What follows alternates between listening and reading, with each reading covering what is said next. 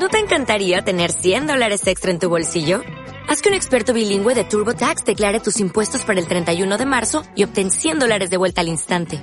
Porque no importa cuáles hayan sido tus logros del año pasado, TurboTax hace que cuenten. Obtén 100 dólares de vuelta y tus impuestos con 100% de precisión. Solo con Intuit TurboTax. Debes declarar para el 31 de marzo. Crédito solo aplicable al costo de la presentación federal con TurboTax Full Service. Oferta sujeta a cambios o cancelación en cualquier momento.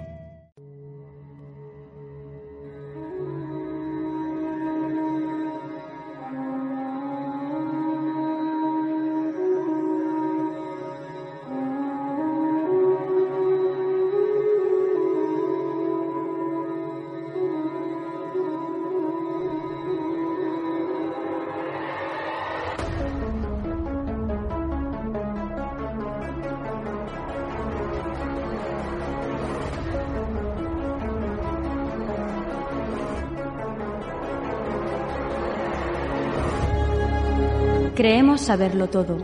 Nos da miedo pensar que solo sabemos algo. Pero lo que nos aterra es la certeza de que en realidad no sabemos nada.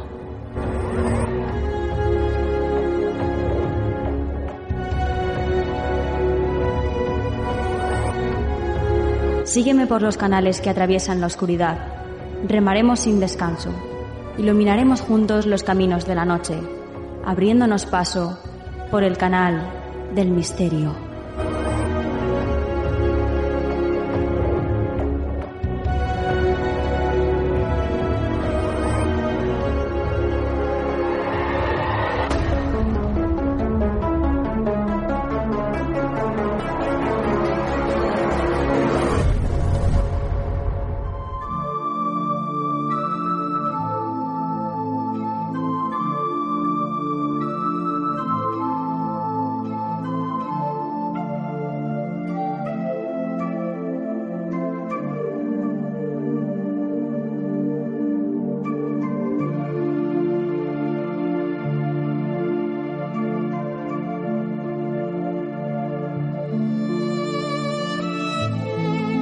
Buenas noches, soy Nuria Mejías y esto es Canal del Misterio. Bienvenidos una semana más a este vuestro programa. ¿Estáis bien? Bueno, esperamos que sí. Nosotros la verdad es que no hemos parado en toda la semana para traeros el mejor contenido posible. Y creo, creo que lo hemos conseguido, ¿eh? Antes de empezar, muchísimas gracias a todos por estar ahí, fieles a la cita. Sois los mejores, así que siempre juntos como familia radiofónica que somos. Y ahora vamos a por el sumario de esta semana que, que el, programa viene muy, muy cargadito. Vamos a empezar hablando con Vania Radoeva y ella nos va a hablar de una persona, una persona, bueno, pues eh, con un aura de misticismo, de leyenda, de misterio, es entre evidente, medium, pero bueno, no voy a deciros más pistas, ya lo escucharéis ahora luego. A continuación va a estar nuestra compañera Mercedes Rodríguez Jiménez y con ella vamos a seguir con la simbología. En este caso nos va, a hablar del elemento aire. Nuria Pérez también va a estar con nosotros. Nos trae la leyenda del Huélamo, una leyenda impresionante. Ya veréis, ya veréis. Un caso de apariciones inquietante. Y, por supuesto, nuestro compañero Juan Perdomo estará al final del programa para darnos ese consejo que tanta falta nos hace. Dicho esto, comenzamos.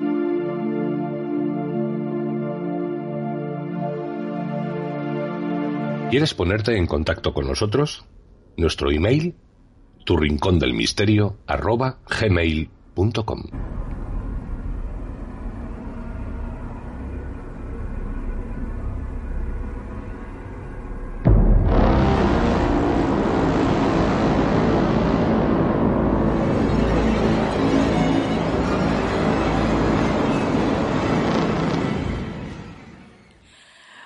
Bueno, bueno, bueno. Comenzamos el programa de esta noche, pues ya veis con qué atmósfera y con qué música más intrigante. Eh, y bueno, y, en buena compañía, eso tengo que decirlo, porque estamos en, en, la mejor compañía. Está con nosotros ya Vania Radoeva. Buenas noches, Vania. Buenas noches, Nuria. Besos a todos los amigos que nos escuchan. Bueno, cuando te escuchan ya la gente sabe que nos vamos pues de viaje, porque tú nos haces nos haces viajar virtualmente. Pero Hombre, hoy por lo menos hasta Bulgaria. Sí. sí, por lo menos, por lo menos. Eh, Pero te iba a decir yo, pero hoy también o hoy nos quedamos un poquito más quietecitos aquí. Sí, hoy nos quedamos un poco más quietos, pero nos quedamos en Bulgaria. Os venís a Bulgaria de todos modos. Ah, bueno, entonces sí, viajamos, vale. Eso. Vale. Eso. Hoy propongo que nos quedemos así un poco más tranquilos, en el sentido de no viajar mucho, Sí. porque contaré cosas que nos dejarán tal vez algo inquietos, pero prometo que son cosas interesantes. De hecho, hablaremos de una persona que nuestros amigos conocen, entre comillas, en cierto modo, porque de ella se ha dicho mucho ya que se lo merecía. Quizás la vidente más famosa de Europa y prácticamente contemporánea nuestra. Uy, uy, uy, uy, uy, uy. No me digas que no vas a hablar de la abuela Vanga. Tú, pues, no soy capaz de mantener mucho el suspense, ¿no? Bueno, es que con los datos que has dado, claro, cualquiera. Sí, sí, sí. Sí, bueno, yo sé que se ha dicho mucho de nuestra paisana más universal, pero también se han contado muchas tonterías que algunos se han inventado directamente. Yo, a decir la verdad, desgraciadamente no la conocí en persona, pero lo que voy a comentar hoy aquí será las palabras de su sobrina, la hija de su hermana, que ha crecido con ella y ha sido su biógrafa, digamos, por petición de la misma vidente. Sí. De, diré algo de, de una mujer de la que Vanga decía que era más vidente que ella misma y tenía más contacto con, mm, con, con las fuerzas que las visitaban, por decirlo de alguna forma. O sea, que nos vas a hablar de dos personas, de la abuela Vanga y de otra mujer. Sí, Ajá. Bueno, bueno, bueno. Fenomenal, fenomenal. Eh, vamos a empezar por el principio, como siempre, donde nace Vanga, eh, cuándo y, y, y sobre todo cómo se da cuenta ella, ¿no? De que tiene estas capacidades. Pues esto, empezamos desde el principio. Hablamos de Evangelia Pandeva Gusterova, por si alguien quiere saber los nombres, Sí. el nombre y los apellidos, que nació el 31 de enero del año 1911, Acuario, ¿ah? curiosa coincidencia con la era del Acuario, ¿verdad? Y murió el 11 de agosto del 1996. Es decir, en este año se cumplen 110 años de su nacimiento y 25 años de su muerte. Ajá. Nació en un pueblo de la actual Macedonia del Norte, como lo llaman. Ah, el pueblo se llama Strumica, una ciudad, digamos. De hecho, nació de forma prematura, con siete meses de gestación y unos cuantos días no se sabía si viviría o no. Pero la creencia popular por aquí obligaba a bautizar al bebé para que se presente con nombre en el más allá, la- las creencias. Así que la abuela de Vanga sale en el pueblo y empieza a preguntar a los vecinos con las vecinas, sobre todo con las que se encuentra por el camino, para que le digan mm, un nombre de mujer. Sí. Unos cuantos no le gustaron de los nombres que, que le decía la gente, hasta que al final una mujer de origen griego sugiere Vangelia, es la pronunciación exacta, que significa, fíjate en griego, portadora de buenas noticias, Uy, ya de bebé, ya de bebé, Sí. que no esperaban que sobreviviera. No obstante, el bebé sale adelante, aunque después de tres meses. Y pocos años después, la desgracia, ¿no? La madre de Vanga muere durante un parto. Vanga tenía entonces como cinco o seis años. Ujú.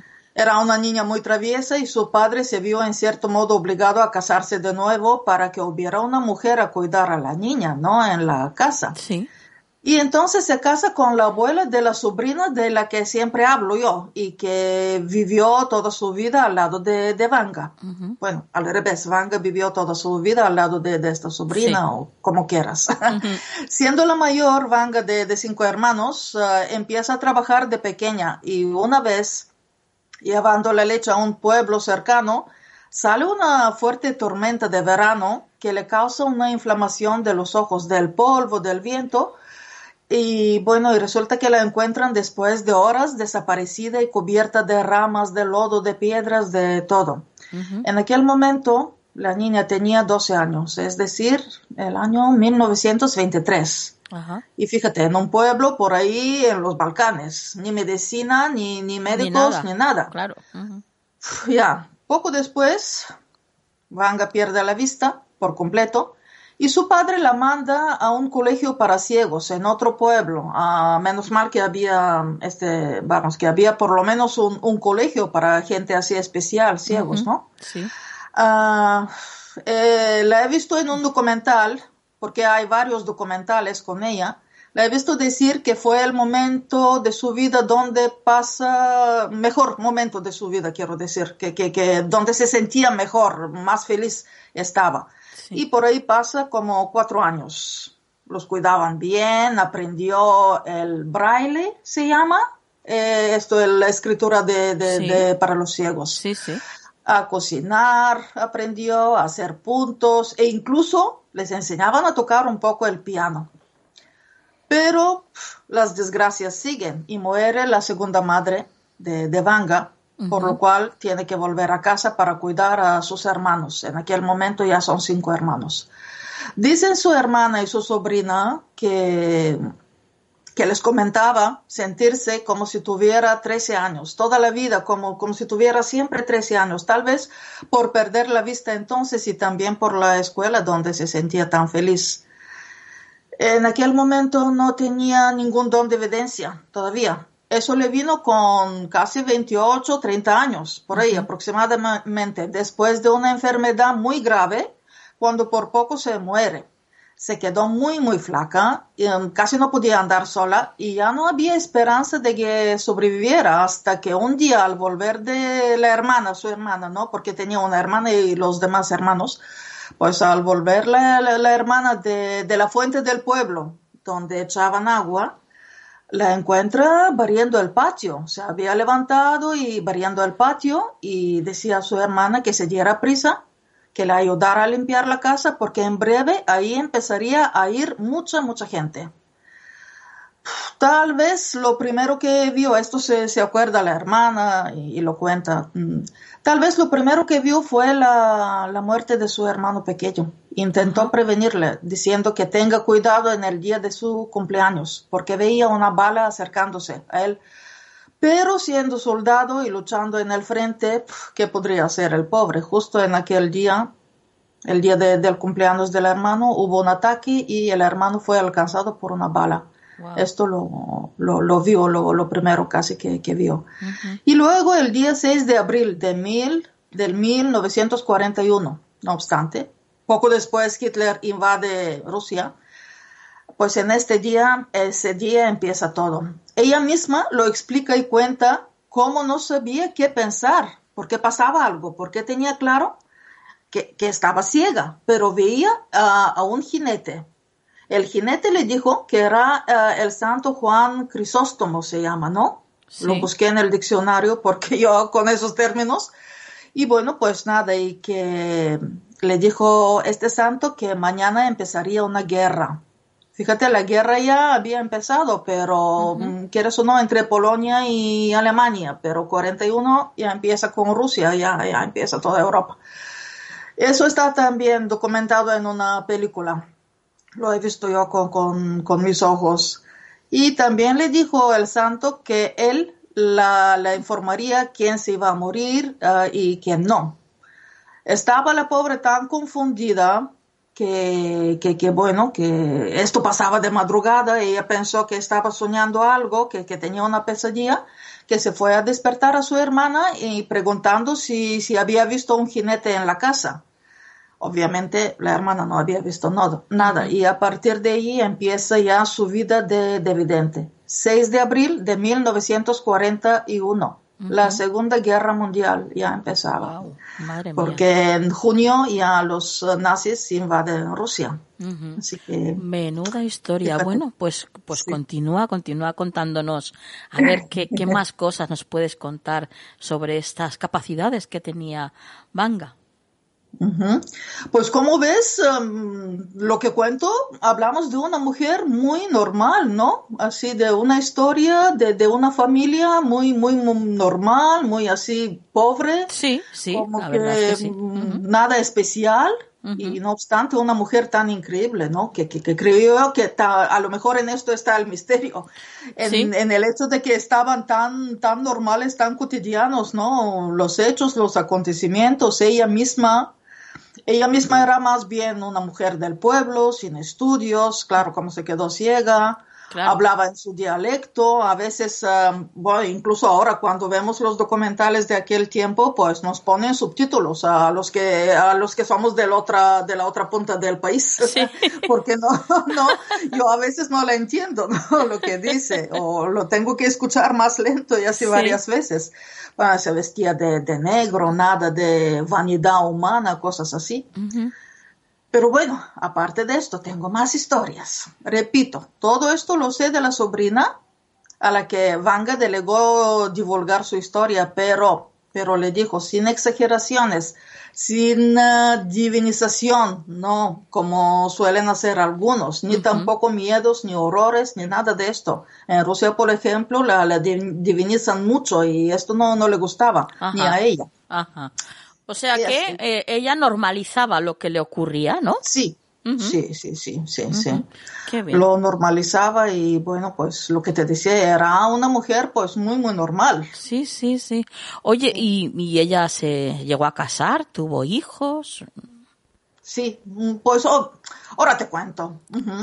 Todavía, fíjate que hay un poco de, de, historias así curiosas, ¿no? También de, de la madre, eh, de la madre, de, la hermana y de, la sobrina. Sí. Todavía en la escuela de ciegos, donde se fue con 12 años, Vanga se echó un billete, un chico también ciego, y casi que se hablaba ya de boda, porque los padres del chico serán un poco más ricos, Vanga no y querían cuidar a los dos. Los dos, pues hombre, los dos ah, ciegos, pero bueno, son sus hijos y así.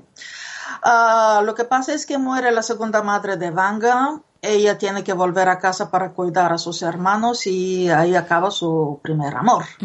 Años más, tarde, ya conocida como vidente en la región de Strumitsa, en Macedonia, en los años 40 del siglo pasado, un día se le acerca un chico un soldado, cuyo hermano fue asesinado por ladrones. El hermano era algo de comerciante, algo así.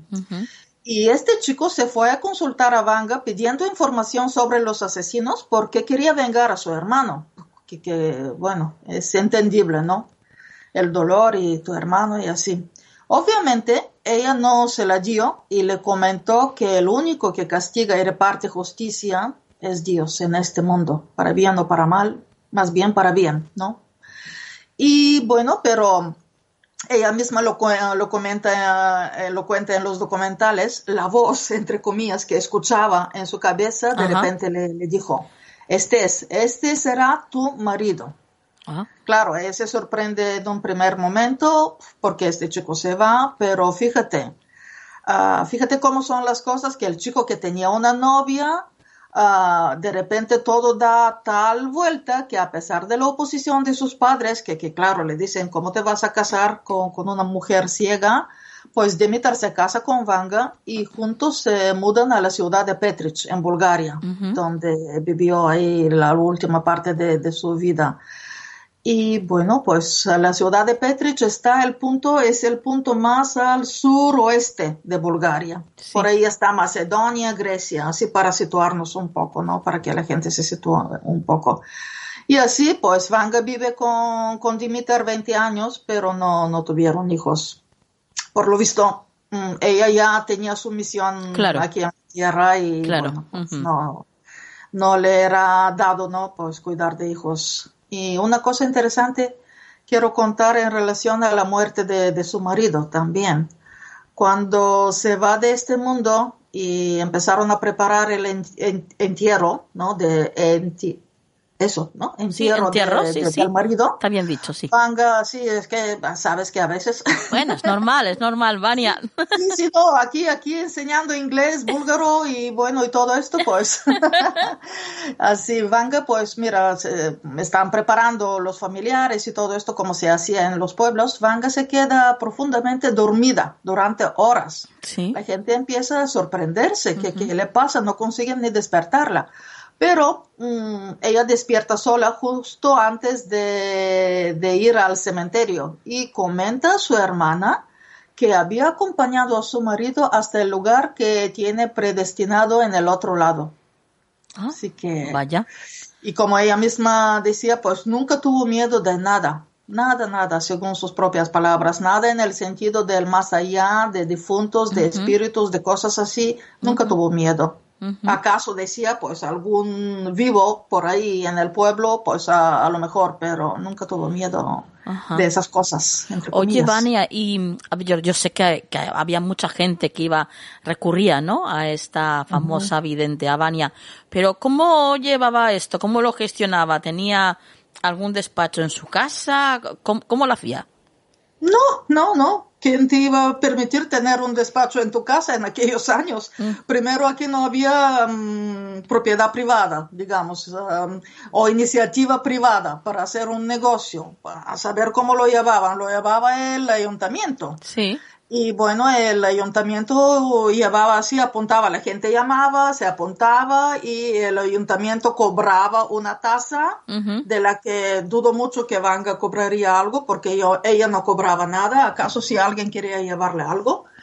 Y, y, bueno, y ya está, pero sí. si no, esto lo, lo, los políticos, y eso que además de vez en cuando pues prohibían el acceso a la gente, y luego se iban ellos para que les cuente cosas, para que les prediga el futuro y cosas así, ¿no? Lo que hacen todos los políticos en el mundo, no puedo no decirlo. Claro. Y así, pues nada. Uh, Fíjate que Vanga misma echaba algunos caraduras que se colaban por enchufados o otros que iban para provocar o poner a prueba su don. La he visto como echó a una mujer y le ha dicho, vete fuera de mi casa. tenía su carácter, ¿no? Ella. Tenía, tenía mucho carácter. Hasta echaba la bronca a los políticos de vez en cuando y los veías como, como así inclinaban la cabeza. Qué bueno. Porque sabían que, que a ella no, no las podían mentir. Bueno, a nosotros sí, todo lo que quieras. Pero... sí, sí, y más. Por ahí no. Vaya, vaya. Y fíjate que los notaba enseguida, todos los provocadores o todos los esos, ¿no? Listillos que iban ahí a burlarse o a poner a prueba um, su don y esto. Uh -huh. um, algunos iluminados hasta decían, fíjate eh, lo que decía la, la, sobrina, que la cosa más absurda que había escuchado, pues uh, hubo iluminados que decían que, que, son los servicios secretos rusos y búlgaros que investigan a la gente que se apunta en el ayuntamiento investigan y luego van y se lo cuentan a Vanga para que se lo cuente ella a la gente cuando vayan a visitarle para que les diga algo coherente. Uy, uy, uy, uy, qué retorcido, madre mía. fíjate, fíjate, los servicios secretos, pues como para hacer esto, ¿no? Uh -huh. y bueno, y por otro lado, pensar solo en el dinero que se, que se embolsó el Estado, ¿no? En aquellos hombre, años, claro. pues, hombre, hombre. No, no, les Pero vino bueno. muy bien, sí, sí. No obstante, no obstante, fíjate que cuando nacieron, esto lo digo en relación a que muchos querían así poner la prueba, Sí. cuando nacieron sus sobrinas, de una de ellas enseguida dijo que iba a ser médico y lo es hasta hoy en día. Y la otra, esta la que cuenta su vida, de ella dijo que se dedicaría o estudiaría jeroglíficos y trabajaría en países donde el dios es Alá. Ujú. Pues fíjate que la sobrina quiso estudiar filología búlgara, literatura, ¿no? Y lengua búlgara, Sí. Pero acabó en turcología, como lo llamamos aquí, el idioma turco, que Ah. es bastante raro porque aquí tenemos una gran comunidad de turcos étnicos, ¿no? Para Sí. este idioma, pues hombre, podrían ir ellos que ya lo sabían, es su idioma materno, digamos. Ajá. Pues no, esta mujer eh, empieza a estudiar turcología y bueno, y luego sí, ha visitado muchas veces muchos países árabes, Turquía, etcétera. Y, y ah, hubo un momento que yo me acuerdo cuando, cuando iba a los exámenes en la universidad, que para esto, para arabística, como le llamamos, y cosas así, no, no admitían mujeres, porque en esos países no querían mujeres de, de intérpretes. De, pues no, esta mujer sí acabó ahí, estudió el idioma turco, sí. Oye, y como le pasa a, o le ha pasado a, la gran mayoría de, de videntes, ella, em, no sé, daba algunos consejos, tenía algún tipo de mensaje que decir a la humanidad. Ella de sí misma no, no decía mucho, ¿no? Como así como hay gente que les encanta mandar y ordenar y dar consejos, no. Ella lo decía porque a ella la voz se lo decía, la, la, la voz de San Juan, ¿no? Sí. Se lo decía en este sentido, pero lo que sí recomendaba era, decía que, que hay que trabajar, que hay que trabajar y trabajar mucho, que en el cielo también se trabaja y mucho, ¿no? Y bueno, hombre, obviamente siempre hablaba de, de, amor, de que la gente se tiene que querer, uh, lo que dije antes, ¿no? De, de, su marido, que no, no, no nos tenemos que meter nosotros a castigar y a juzgar y a vengarnos. Esto lo hace solo Dios. Uh, decía también, cosa interesante, que, bueno, interesante para nosotros, para ella no, que no hay muertos y vivos. Y esto a lo mejor lo decía porque ella mm, era la conexión entre la, las dimensiones, por, por, explicarlo de alguna forma, si, podemos sí, explicarlo, ¿no? Sí. Decía que ella era como un portal para los difuntos y ellos se le acercaban, pero nunca, nunca, nunca se ha dedicado al espiritismo o cosas así. Uh -huh. Dudo mucho que hasta sabía lo que significaría esto, hombre, se lo habrán dicho, pero ella nunca ha hecho cosas así de, de llamar a un espíritu o cosas así, no sencillamente cuando se acercaba a alguien, pues ella veía la, las personas que se le acercarían a ella. Sí. Y de hecho, siempre iba a la iglesia, tenía su cura para confesarse, cosas así, la iglesia cristiana ortodoxa. Con lo cual, pues ella no se salía mucho, a pesar de que la iglesia no la defendía mucho, no la defendió y bueno, y la sigue así teniendo, como decir, un poco a margen. Pero bueno, mira, otra cosa que a mí me resulta curiosa es que muchas veces los muertos uh, hacían las preguntas a los vivos cuando iban a ver a Vanga, no al revés. Uh -huh. En principio van los vivos y preguntan, no quieren preguntar algo a los muertos si están bien como están. Pues no, en esos casos ella decía que, que son los muertos que, que empezaban a preguntar a, lo, a, los vivos, ¿has hecho esto? ¿Qué has hecho con esto? ¿Cómo termina esto? Y cosas así. Otra cosa es que cuando entraba en algo como trance, porque tampoco era un trance como nos lo imaginamos y como he visto yo en las televisiones, ¿no? Se le cambiaba la voz y empezaba a contar cosas que luego se, se cumplían, siempre se cumplían. Uh -huh. Pero, cosa importante, nunca daba fechas concretas en las predic predicciones o en las uh, que, que, lo que se escuchaba, la gente que escuchaba, pues nunca, nunca decía en tal fecha o tal año te pasará esto. Claro, esto es nada, porque yo he visto también que Vanga ha dicho que en el año 2030 pasará esto, pues no, no. nunca ha dicho nada así. Uh -huh. Que por otro lado, decía su sobrina, su cerebro funcionaba día y noche. Es decir, que veía imágenes siempre. Imagínate que can cansancio debe de ser esto. Sí, sí. La voz de Juan el Crisóstomo la escuchaba cuando los demás difuntos no estaban o cuando tenía que decirle algo en general, uh -huh. pero no siempre, no siempre, pero no obstante siempre había algo en su cabeza o veía imágenes y claro, ella había, había tenido vista, ¿no? De, de pequeña, con claro, lo cual, claro. pues ella seguía, seguía imaginándose las cosas, las veía, ella decía que veía todo, que no necesitaba los ojos porque veía todo. Uh -huh. Y su vida era esto, un flujo incesante durante años de, de ver todo, todo, todo, guerras, uh, gente, acontecimientos, etcétera. Vamos, um, no era fácil. Me imagino que no, no, no, no era fácil. Uh -huh. Y así. Uh -huh. ¿Y, ¿Y, se sabe de, mm, no sé, cómo fueron sus últimos años, sus últimos días? ¿Se sabe algo sobre su muerte?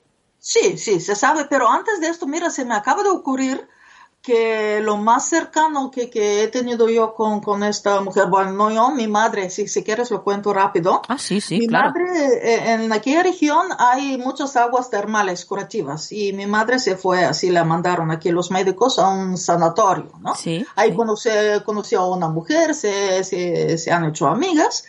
Y de repente, pues esta mujer resulta que de la otra punta del país, que esta mujer tenía cita para ver a Vanga, se fueron las dos, mi madre y esta mujer. Sí. Mi madre obviamente no podía porque Vanga no aceptaba a nadie, no admitía, además no le permitían, ¿no? Que, que si no tienes cita, pues no puedes ir y si no tienes cosas así graves para preguntar, pues tampoco. Uh -huh. Pero esta mujer al acercarse, la abuela Vanga le ha dicho, pero mujer, ¿qué haces aquí? Vete, vete ya a casa, vete a tu casa porque tu marido te necesita, te está esperando. Y le ha dicho, no tengo nada más que decirte, aquí no sé por qué has venido. Cosas Uh -huh. así. Sí. Uh, nada, que esta mujer, no sé por qué razón, pero mi madre le había prestado algo de dinero, no mucho, pero bueno, digamos 50, 60 euros, algo así, en, digamos en el cambio, ¿no? No era mucho y esta mujer le, le, le, decía a mi madre, vuelvo a mi casa y te, te, lo mando, ¿no? Por correos o por lo que fuera. Resulta que vuelve mi madre, en dos días creo que volvieron, ¿no? Volvi sí. Vuelve mi madre aquí, pues en, espera un día, dos, una semana, dos, tres, pues cuatro, y dice mi madre, pues de nuevo me han engañado. Vaya, sí, sí. bueno, como tampoco era tanto dinero, pues nada. Y resulta que pasa un mes, llama a esta mujer, la amiga de mi madre, y le dice que al volver a casa, como le ha dicho la abuela Vanga, pues su marido le da un infarto, entra en el hospital y a los dos, tres días se, se, muere. Y luego ya con todo este jaleo, pues se le había olvidado del dinero de mi madre, pero al mes se acordó y obviamente le, le mandó el dinero. Bueno, bueno, bueno. Bueno, bueno. La abuela sí. Vanga, qué buena era. Sí, sí, sí. ¿Cómo lo qué vio? pena, ¿no? Qué pena que yo entonces de, de, joven pues hasta me pareció tontería porque hombre, porque también se presentaba así, ridiculizaban algunos y bueno, ya. en fin, y la juventud. Sí. Bueno, sí. pues nada, y la, la, abuela Vanga muere de cáncer de mama a los Ajá. 85 años. Vaya. Uh -huh. Lo triste es que no se cumplió su última voluntad de construir una iglesia, que ella empezó con este proyecto ya cuando estaba todavía en vida, ¿no? Sí, Quería sí. una iglesia ortodoxa en el lugar donde, donde vivía, ahí cerca, en una región en la montaña, que decía que tiene mucho poder este lugar y bueno, pues no sé yo, pero tantos políticos, artistas y no sé qué elegidos que, que, que no le dejaban ni respirar y Sí. al final no, no hemos sido capaces ni de respetar su, su última voluntad. Pero Pues qué bueno. lástima. Y así nos va, como ves. Aparte del dinero desaparecido que la gente donaba para este proyecto, que esto ta- también a lo mejor le, le costó así la enfermedad, aunque un día todos nos tenemos de- que ir de, de algo, ¿no? De este mundo. Sí. Pero bueno, que se fue triste y decepcionada según su sobrina. Pues, pues qué lástima, qué lástima. Oye, Vania, y herederas ya sabemos que, que, que no hay. No. No hay porque ella no, no señaló a alguien que dijera que fuera pues su heredera, ¿no? Pero ella llegó a tener algún tipo de maestro, maestra, no sé, ¿aprendió de alguien? Algo así, sí, algo así hay. Ah, hombre, heredera, porque en el sentido que eh, ella era una persona sin estudios, pero mm, sabia, sensata. Sí. Ella sabía perfectamente que no es ella que elige, ¿no? Que, que serán, será Dios que, que, que, que escoja a la persona que la heredaría, en cierto modo. Ujú. Y respecto a maestros, mm, no es que sea, no es que sea exactamente una maestra, pero algo parecido. Mira, estamos en una región especial, aparte de las aguas curativas y todo esto, cerca de las montañas Pirin, de los Bogomilos y Rodopi de Orfeo. Pues estamos por aquí, siempre en aquel rincón de Bulgaria. Sí.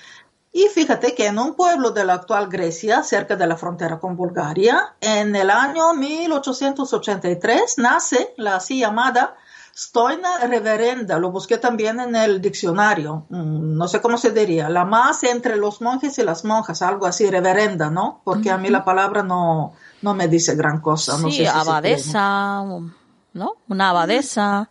no, más bien como, digamos, como, como santa.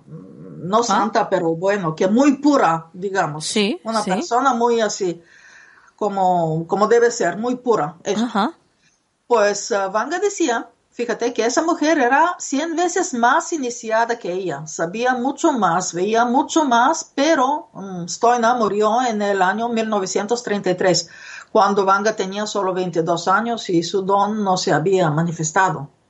Lo que pasa es que la gente sabía y hablaba de, de Stoina. Ajá. Lo que pasa con Stoina, ahora voy a contar rápido, así en breve. Con siete años, Stoina es el nombre de, de, esta mujer, enferma de variola y se queda también ciega. ¿Variola que es varicela?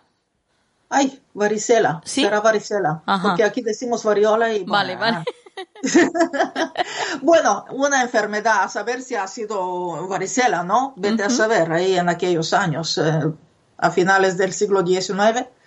Bueno, pues nada, enferma y se queda ciega con, a los siete años, ¿También? pero en su caso el don de la evidencia aparece en aquel momento, después de quedarse sin vista. Vaya. Esto es lo, lo distinto. Uh -huh. Hasta los 17 años vive casi aislada en una habitación en la parte, eh, aparte, en la casa de, de sus padres, ¿no? En su casa y sin muchos contactos con el mundo exterior. Sencillamente se ha aislado, se ha apartado.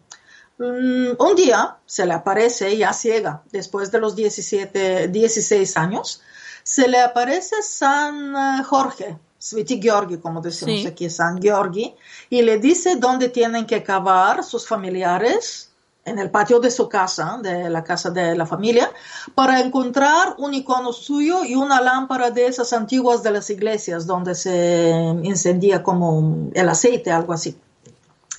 Pues fíjate que los, uh, los encuentran, las dos cosas, las encuentran enseguida y los, uh, la gente, los vecinos todos, pues construyen una capilla ahí en el lugar justo donde se encuentran esos objetos, porque la familia de Stoina también era una familia pobre, pero la gente del pueblo, pues fíjate qué solidaridad había en aquellos años. Esto ahora no nos hace falta. Uh -huh. Y bueno, pues ahí vive Stoina hasta el año 1913. Ahí empiezan las guerras aquí en los Balcanes entre hermanos, como los llamamos, la Primera Guerra Mundial, cosas así. Pero bueno, en aquellos años, en 1913, Uh, la familia se muda en la, una ciudad cerca de la ciudad de, de Vanga, ahí en aquel uh, rincón.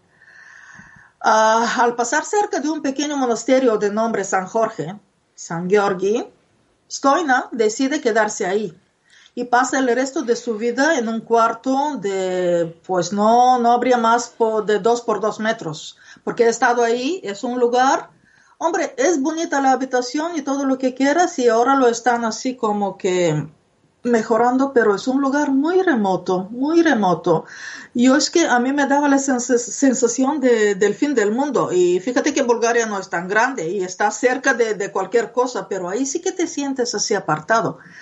Y bueno, pues nada, hasta su muerte estoy en ayuda a la gente y muchas veces se queda como decían sus contemporáneos, se queda entre los dos mundos, como muerta, pero sabían que no estaba muerta. Ajá, ajá. Rezaba mucho, hacía ayuno y, bueno, aconsejaba y ayudaba con lo que podía a la gente.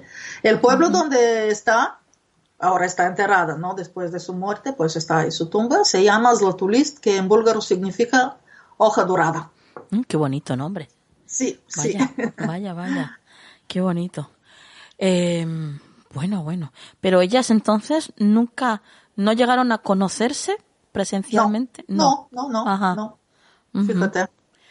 Vaya, vaya. Pero Vania, eh, Vania, pero Vanga eh, sí que tenía a esta mujer como referente, ¿no? Entonces. Sí, la tenía como referente uh -huh. porque ella muere en el año que dije mmm, 33 y Vanga ya tenía 22 años, claro. con lo cual ya, ya sabía, además estaba ya ciega, uh -huh. así que la otra también era ciega, uh, estaba ciega, con lo cual sí, él sabía algo de ella. Nos has hablado de dos mujeres en Bulgaria que tienen este tipo de capacidades, dos mujeres muy especiales. Eh, ¿Hay más? Pues Porque sí, claro, ya. Claro que sí. La próxima vez, si quieres, os contaré de dos hombres para que no seamos tan, tan ah, feministas, ¿no? Muy bien, muy bien. pues sí, la próxima vez contaré algo de dos hombres que son famosos, yo creo que, que vamos, que se les conoce en Europa. Y la Hermandad Blanca, por ejemplo, es algo que apareció aquí en Bulgaria. Ajá. Así que os hablaré de, de dos hombres, uno que, que, pasó prácticamente toda su vida en Francia, en Francia le, le, le respetan mucho. Sí. Y bueno, también, también diré algo de la ministra que buscó a Bastet en nuestra tierra, Sí. su relación con Vanga. Esto lo, lo he contado, ¿no? En Sí. el libro, pues ah, la gente que nos escucha sabe de qué hablo, ¿no? Que- que- Sí, que- pero por favor, Vania, recuérdanos el nombre de tu libro porque nunca está de más. Bueno, vale. Ah, un viaje hacia Bulgaria de Chiado Books, la editorial. Pues en este, en el libro sí cuento cómo se buscó a la diosa egipcia Bastet a, a través de lo que dijo Vanga a una ministra nuestra de la cultura. Así que muy interesante la Qué historia. bien, qué bien. Pero bueno, que, que lo, a lo que iba yo, que últimamente se, hay descubrimientos nuevos y además con aparatos modernos en el lugar donde se buscó a Bastet. Anda. Así que, bueno, en cierto modo hasta Qué bueno. científicas, ¿no? Las novedades. Así que a la próxima vez os cuento Uy, esto. uy, uy, Creo uy, que es qué muy interesante. Qué gustará. buena pinta, qué bien, qué bien. ya estamos deseando que vuelvas, Vania. Volveré, claro que sí. Siempre lo consigues. Nos quedamos con ganas de más siempre, compañera. Yo me alegro. Qué bueno. Bueno, eh, tus vías de contacto, Vania. Facebook, Vania Radova. Ujú. Y así, contesto a todo el mundo. Si me quieren escribir, pues aquí estamos. Perfecto, pues compañera, hasta la próxima. Hasta la próxima. Besos.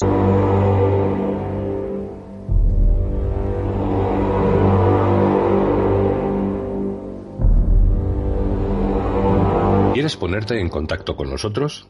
Nuestro email, tu rincón del misterio, arroba gmail.com.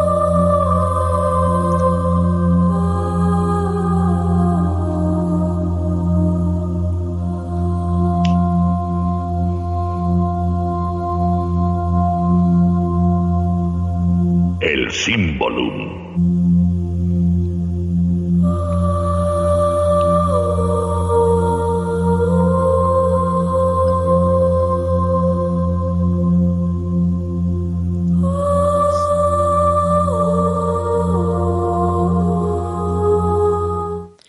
Bueno, pues ya estamos aquí y dispuestos desde luego a aprender sobre simbología. ¿De la mano de quién? De Mercedes Rodríguez, por supuestísimo. Buenas noches, Mercedes. Buenas noches, Nuria.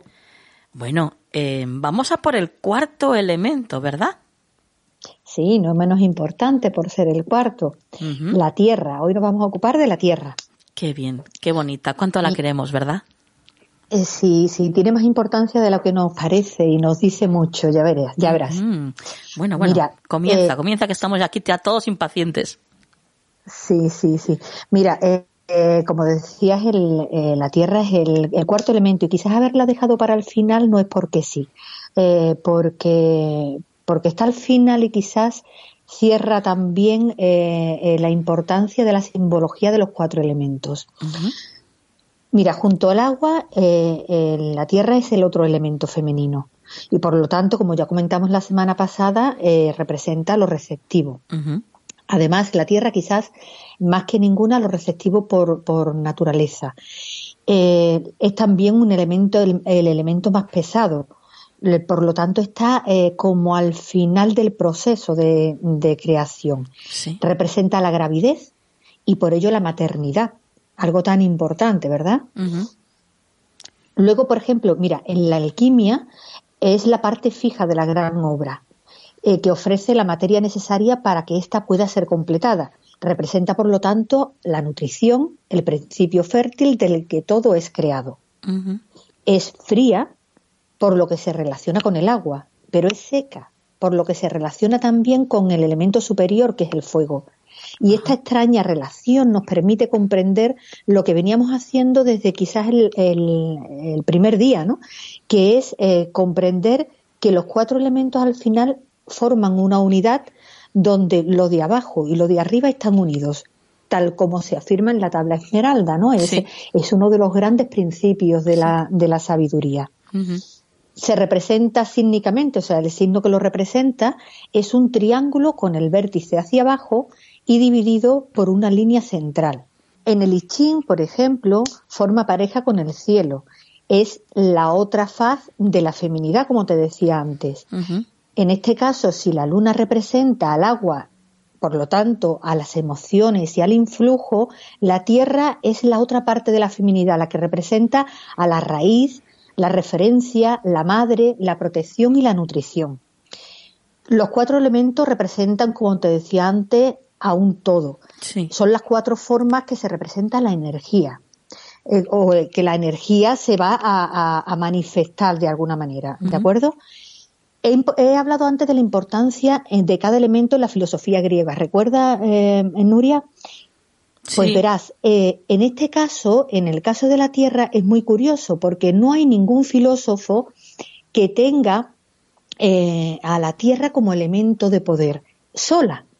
Pero sí que hay un filósofo, además muy importante, Empédocles de Agrigento, que eh, Agrigento era lo que hoy sería Sicilia, que em, pensó ¿no? o hizo su trabajo entre el 8, el 483 y 495 a.C., eh, para el que ese principio de poder lo representaba los cuatro elementos a la vez.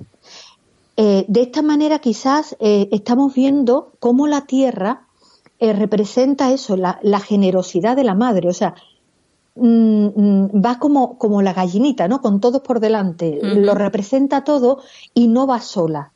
Eh, es importante mm, este, esta forma de, representarla porque viene a decir mucho de lo que realmente va a ser la, eh, Tierra en cuanto a simbología y en cuanto a, lo que a lo que nos dice, ¿no? Sí, sí, claro. Para Empédocles, como te estaba diciendo, todo se componía, fíjate tú qué imagen más bonita, todo se componía de tierra, aire, agua y fuego, que eran los elementos que se unían y se separaban por la fuerza del amor y del odio. Uy, fíjate, vaya, Es, precioso, ¿verdad? Sí, sí, desde luego.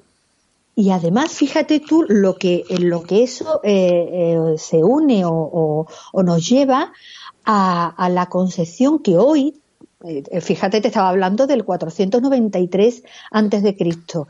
Hoy sabemos que eh, las distintas manifestaciones de la, de la energía que pueden dar lugar a todo lo que conocemos, y eso es tanto eh, conocimiento hermético como ciencia, ciencia hoy en día, está eh, determinado por la frecuencia a la que vibra la energía. Y esa frecuencia date cuenta que cuando alguien vibra muy bajo es como, como que representa los sentimientos más oscuros, más densos, eh, em, desde la depresión hasta, hasta la ira. Y cuando alguien vibra o con una, una energía vibra muy alto es cuando representa a, a todo aquello que, que, que, es alegría, esperanza, eh, amor. Sí. Y fíjate tú eh, eh, que ya en esa época, pues eh, este hombre decía que todo estaba representado por esos cuatro elementos que se unían y se separaban en virtud de una fuerza de amor y de odio. A mí me parece al menos una, una, una imagen muy, muy evocadora. Sí, desde luego, lo es. Luego, la, la tierra, bueno, como no, representa a la diosa madre. Eh, es la protectora que además es venerada y fue venerada desde, desde la más remota antigüedad por muchísimos pueblos. Eh, fue la primigenia, ¿no? Fue la, primera deidad eh, que se veneró en, la, en todos los pueblos de la tierra. Luego vendrían los dioses masculinos y con ellos la guerra y, la necesidad de dominio, ¿no? Quizás como, como resultado de, del sedentarismo y de la necesidad de territorios para poder cultivar. Pero, pero era la, era la madre eh, la primera venerada, la diosa madre, la primera venerada eh, como deidad en la tierra. Y hay, y ahí me gustaría decir una cosa, porque me parece importante, eh, sabes que, que últimamente se hacen muchos debates así un poquito a la ligera en cuanto a, la contraposición patriarcado-matriarcado, ¿no? Sí. Y, y, para, mm, para dejarlo eh, en, su verdadero sentido, en su verdadero significado, eh, realmente el matriarcado nunca fue la contraposición del patriarcado. los datos antropológicos que existen y que, y que de los que podemos estudiar nos hablan de un matriarcado como una época donde la referencia era totalmente distinta a la que puede tener el patriarcado. No se trataba del poder en la mujer o el poder en el hombre, no, era una referencia distinta, donde lo que tenía importancia era la nutrición y el cuidado, y donde nunca eh, mm, había una diferencia entre hombres y mujeres dentro de las sociedades matriarcales. No existía, eh, y existía menos lo que se llama antropológicamente estratificación, o sea, menos diferencia entre pobres y ricos. Había como una unidad más, eh, más, más igualitaria. Así que no, no, no es real esa contraposición que, eh, que se lanza en los debates. Eh, no fue nunca real esa, el matriarcado como, como un poder en contraposición al, patriarcado que hoy conocemos. Eh, tendríamos que aprender mucho de, aquella época porque, porque era una época de unas sociedades que, que hay etnología y datos eh, que demuestran que eran unas sociedades mucho más igualitarias y más justas. Qué interesante. Aclarado esto, Sí, sí, sí. Muy interesante. Eh, también se, me imagino, ¿no? Que se utilizará la tierra eh, pues eh, como, no sé, en, en un aspecto a veces negativo y en otras veces en un aspecto más positivo, ¿no? Efectivamente, obviamente como todos los elementos, como todo lo que existe, como la energía misma, que, que, es el principio de todos ellos, no es ni bueno ni malo, sino que, que eh, eh, existen las ambas, o sea, ambas caras, eh, ambas posiciones y, y, nos podemos encontrar eh, pues la parte positiva y la parte negativa. Y si la parte amable era la nutrición, era la raíz, la brújula, el sustento, pues la parte negativa de la tierra es la que te, te inmoviliza, te constriñe, no te deja caminar, es el peso de, de la responsabilidad, es el peso de, eh, de esa tierra excesiva, ¿no? de, ese, de ese no poder despegar. Eh, es la parte más negativa de, de la tierra en ese sentido.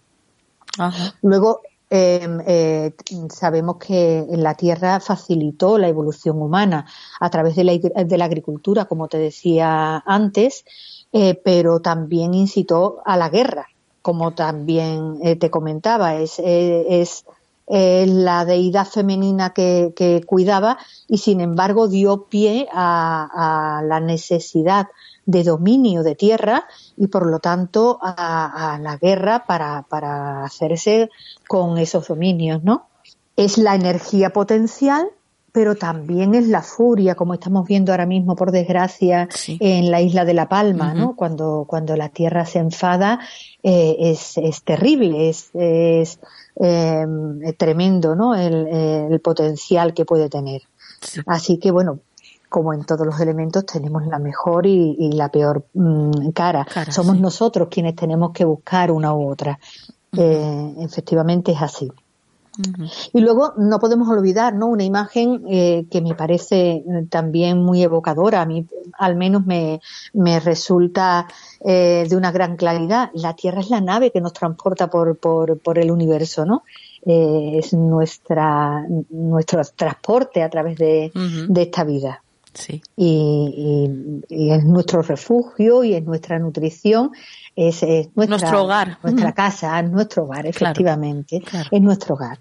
Así que, bueno, pues eh, ese, ese es el elemento que tenemos hoy, eh, que teníamos hoy para, para analizar. Y me gustaría, Nuria, eh, terminar con dos frases de dos personajes importantes que, que a mí personalmente me gusta eh, me gusta lo que dice, ¿no? Y, cómo evocan esa, ese simbolismo de la tierra, si te parece. Sí, claro, por supuestísimo. Pues mira, eh, la primera frase está en El espejo de las ideas, es de Miguel Turner, y dice, Nuestra madre tierra es una profunda memoria. Inscribe en su rostro devastado todos los acontecimientos que sufrió desde la noche de los tiempos. Vaya. Y la segunda está sacada del sistema periódico de Primo Levi y dice así. Así trabaja la naturaleza. Extrae la gracia de los helechos del pútrido subsuelo del bosque y el pasto del estiércol. ¿Qué te parece? Me parece tremenda. Cualquiera de las dos, desde luego, son de esas frases que, bueno, pues que, que te hacen reflexionar, ¿no? Sí, tenemos mucho que reflexionar con respecto a, la Tierra, cómo se comporta ya con nosotros y cómo nos estamos comportando nosotros con ella últimamente. Efectivamente, efectivamente. A mí, desde luego, me ha encantado conocer más de cerca los cuatro elementos contigo, Mercedes. Mm, mira que yo he trabajado mucho con ellos a nivel energético. Eh, me, gusta mucho trabajar con los elementos, pero eh, te puedo decir que me has descubierto un montón de cosas que desconocía y eso me encanta. Y sé, y sé que también, que, que, hablo, hablo por boca de los oyentes, ¿eh? También, porque sé que por lo que me llega, eh, ellos también están encantadísimos con todo lo que aprenden contigo. Pues me alegra un montón. Al final, Nuria, eh, al final son muchas las, las formas en las que se puede mirar la realidad y todo suma. Es cierto. Efectivamente. Eso es. Que sume, que sume.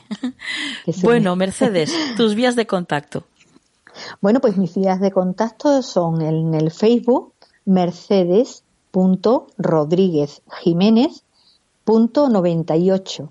y eh, mi página web que tiene un punto, un, círculo en la, en la página principal donde se puede entrar directamente a, contacto directo, a comentarios que yo respondería, eh, es 36escalones.com. Perfecto. Pues compañera, eh, hasta la próxima.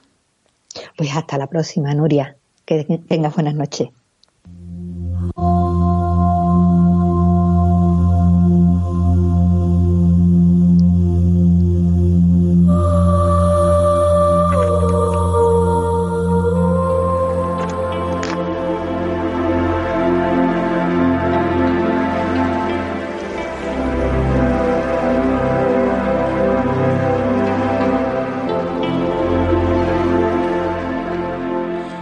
Avanzamos en el programa de esta noche y lo hacemos en compañía de Nuria Pérez.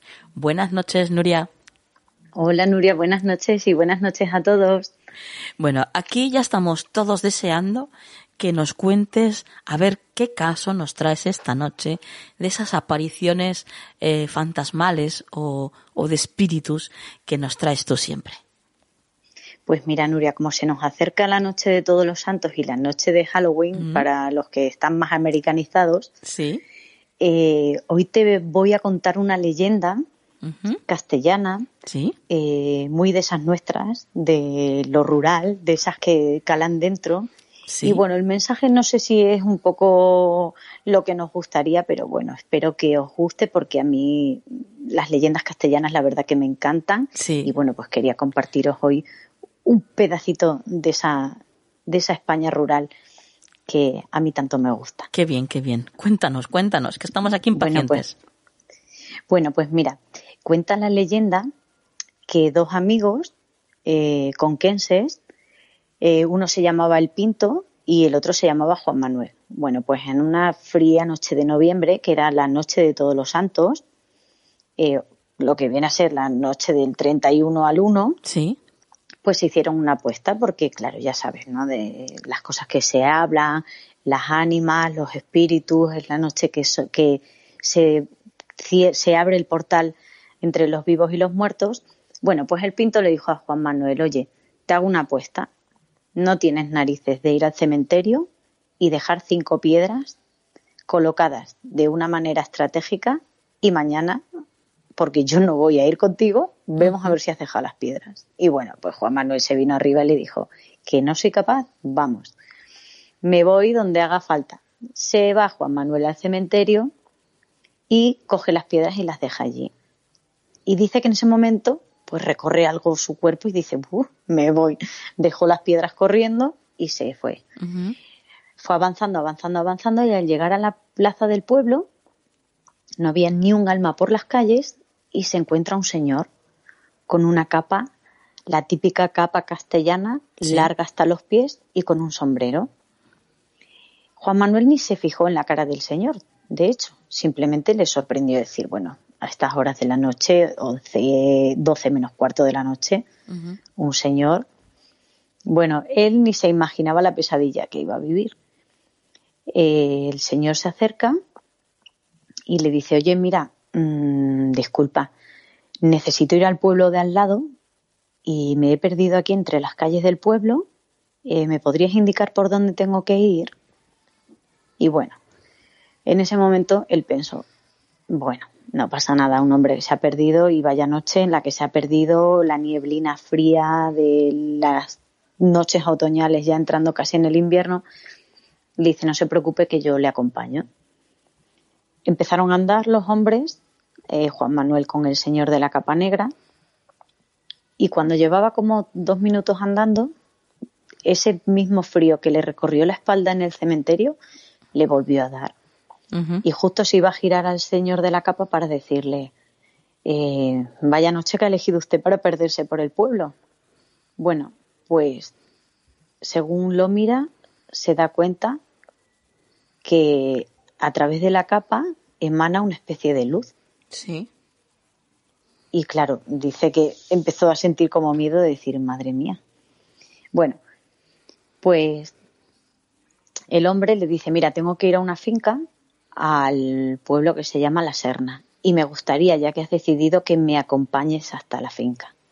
Dice que esas palabras tronaron en su cabeza y dijo, uy, madre, aquí hay algo que no... y sintió miedo y decidió escapar. Pero claro, si escapaba de, de manera, dice, yo no sé quién es este hombre, con lo cual el miedo se apoderó de él y de repente pensó, un momento, eh, le dijo al señor, oye, mira, disculpa, pero es que mm, tengo que ir a hacer pis y como comprenderás no lo voy a hacer aquí en medio de las calles del pueblo, tengo que esconderme un poco para hacer pis. Y le dijo, dice que el hombre eh, no le sentó muy bien y le dijo, bueno, llevo prisa y te has comprometido a acompañarme. Y le dijo, sí, pero necesito hacer pis. Bueno, este es el que cruza la esquina y según mira para atrás, le dice el Señor, Solo te voy a decir una cosa. No me hagas esperar. Voy a dar tres palmadas. Y a la última deberás estar aquí conmigo. Bueno. Bueno, en ese momento Juan Manuel se... Te puedes imaginar, ¿no? Se le heló la sangre y dijo, tengo que huir de aquí a como de lugar. Según cruzó la esquina, echó a correr dirección a su casa. Corre que te corre, oyó la primera palmada. Él siguió corriendo, corriendo, corriendo, corriendo y escuchó la segunda palmada. Él se iba acercando a su casa y dice que ya casi imperceptible oyó la tercera palmada. Y en ese momento que ya oyó la tercera palmada imperceptible del todo, se dio media vuelta y cuando se dio media vuelta tenía a este hombre detrás de él. ¿Mm? Pero lo tenía detrás de él y fue cuando se dio cuenta de que venía flotando en el aire y a través de la capa solo emanaba una luz pero esa luz ya no era brillante como cuando le acompañaba. Dice que esa luz ya se había quedado como una luz opaca y que lo único que él sentía en ese momento era el cuerpo paralizado. Pero emprendió la huida y se fue corriendo hacia su casa.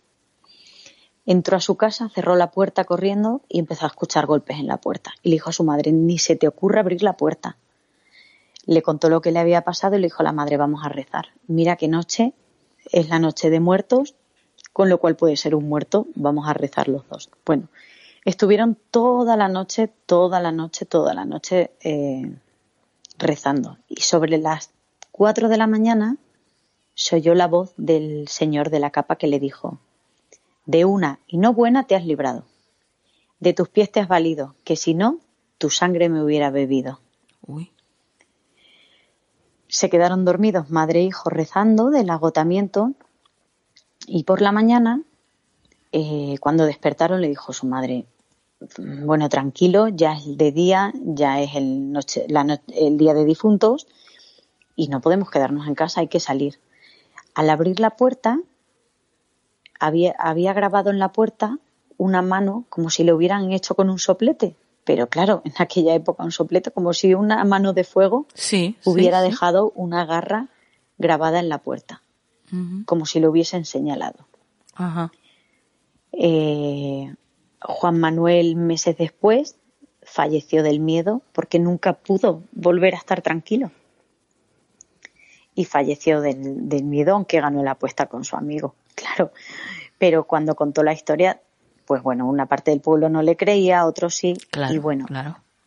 según cuenta el blog de Leyendas Mágicas Mundiales, cuentan que aquella puerta terminó enterrada en un lugar secreto porque el cura del pueblo le dijo que tenían que enterrar la puerta, porque eso era un símbolo de algo diabólico y maligno y que la tierra tenía que transmutar todo eso malo que él había hecho, que era que por una apuesta y por algo que era completamente de ego, había despertado a los malos espíritus que eran los que protegían esa, esa parte del ego y eran las que despertaban ese ego interno que todos tenemos. Sí, Dicen sí. que estaba le dijo que estaba custodiado por una serie de espíritus y que esa misma noche en la que había caído el velo del plano que separa los espíritus de los humanos, pues como él había hecho esa apuesta por ego, pues ese espíritu había ido tras él. Enterraron la puerta en un lugar secreto y cuenta la leyenda que esa puerta está enterrada en el castillo del Huélamo, en Cuenca, en un profundo sótano y bajo una pesadísima tapa de hierro. Bueno, Y hasta ahí queda la leyenda. bueno, bueno, bueno. Menuda historia. Sí. Menuda historia, Nuria. Que A mí me ha- eh, se, mm, me- se me hace muy similar a la leyenda de- del Monte de las Ánimas de. Gustavo Adolfo Becker. sí, sí, sí, sí. La verdad, ¿Verdad? es que qué riqueza tenemos en nuestro país, ¿eh? De este tipo de, de leyendas. Es impresionante. La verdad que sí. Bueno, pues Nuria, nos has dejado con una atmósfera, como te das cuenta, aquí un poco tenebrosa, pero bueno, voy a intentar continuar con el programa. y, antes de irte, tus vías de contacto. Bueno, pues ya sabéis que los que queráis escribirme, poneros en contacto conmigo, contarme historias que os gustaría que os cuente y alguna cosa más, pues en mi Twitter, Nuri con YPCC. Perfecto. Pues compañera, hasta la próxima. Hasta la próxima, un besito.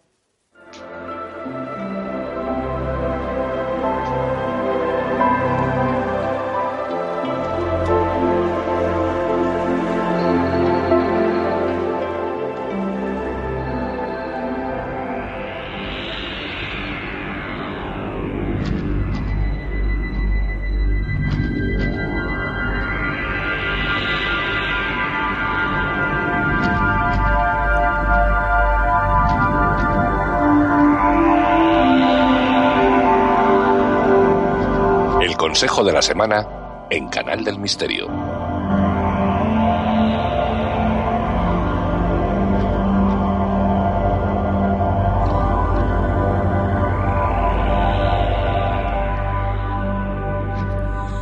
Entramos en el consejo de la semana y ya está con nosotros Juan Perdomo. Buenas noches, Juan.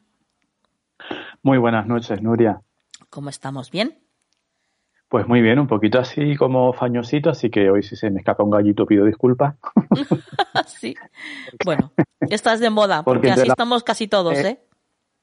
Yo es que estoy entrando en la pubertad ahora y entre eso y los cambios de tiempo, pues claro, me Claro. juega malas pasas. Eh, claro, claro. Te entiendo perfectamente. Sí, sí. A mí me pasa lo mismo. Sí, lo sé, estamos en ese proceso, año Sí. arriba, año abajo, pero sí, estamos ahí. sí, sí. Bueno, compañero, eh, hoy, ¿con qué nos vas a sorprender? ¿Con runas? ¿Con tarot? ¿Con oráculo? Pues mira, hoy arcanos y además no sé por qué, pero tengo aquí separaditos los arcanos mayores. Me ha dado el pálpito Oh, usar solo los mayores. fenomenal. Bueno, pues eh, vamos, vamos ya, sin más dilación, a ver qué nos dicen tus cartas para la semana que viene.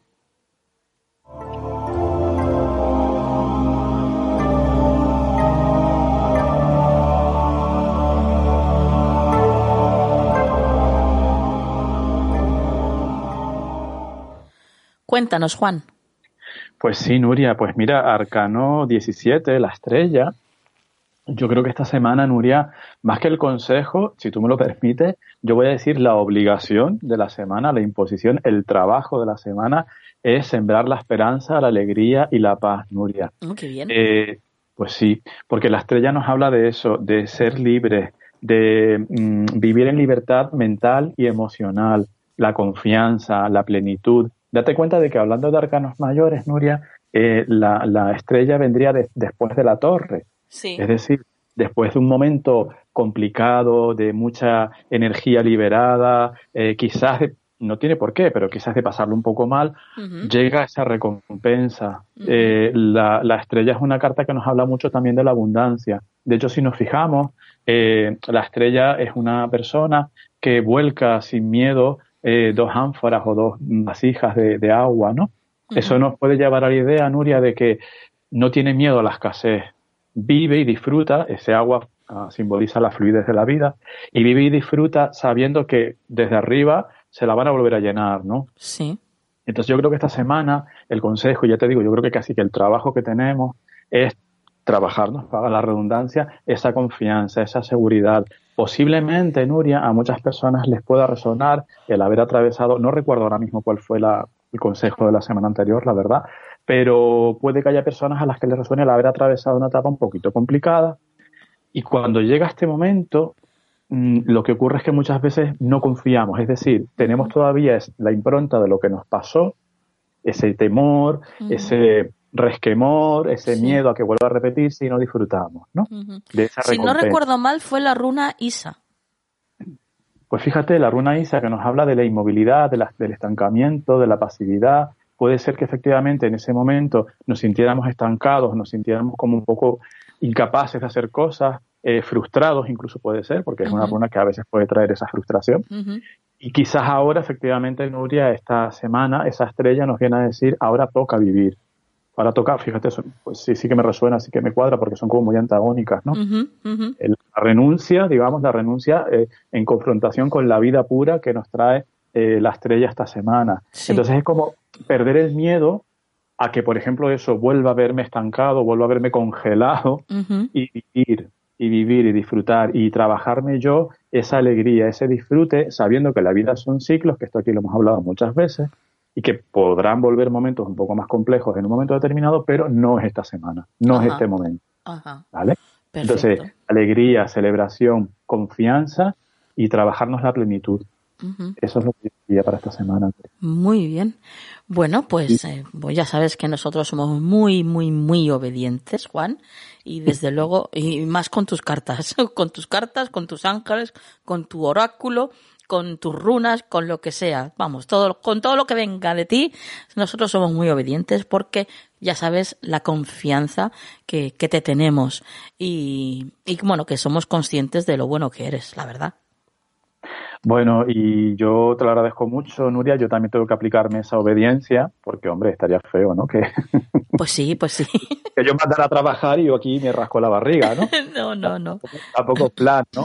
Pero sí, sí, de verdad. O sea, el mensaje que nos dan, yo creo que, vale, yo lo, yo lo transmito, pero el mensaje que nos dan que, que es muy de amor y siempre es muy de, de, de evolución, un mensaje muy evolutivo, por supuesto, yo creo que hay que tenerlo en cuenta. Así que yo te agradezco tus palabras, pero también me lo aplico, sin duda, claro que sí. Tus vías de contacto, Juan.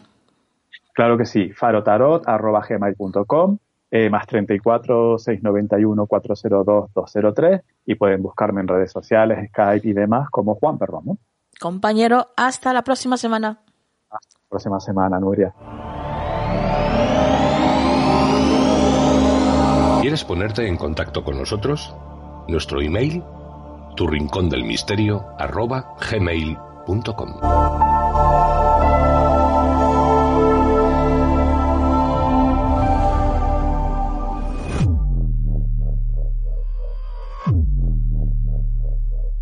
Bueno, pues ya llegamos al final del programa de esta noche. La verdad es que se nos pasa volando, ¿eh? Antes de llegar a la frase de la semana, quiero pediros un favor, porque hay, hay una oyente que nos ha pedido ayuda y obviamente nosotros vamos a intentar ofrecérsela. Así que os pido que desde aquí mandéis un montón de energía a Julio González Zainos.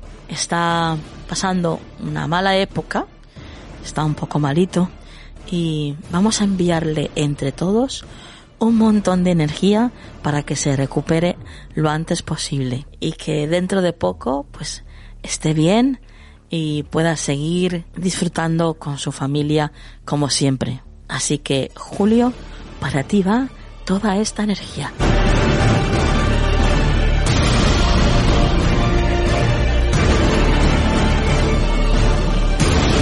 Y ahora sí, vamos a por la frase de la semana. Has de ser capaz de fluir con aquello que ocurra y dejar a tu mente libre. Acepta cualquier cosa que estés haciendo y el resultado de esta. Que la luz esté siempre en vuestras vidas. Hasta la semana que viene.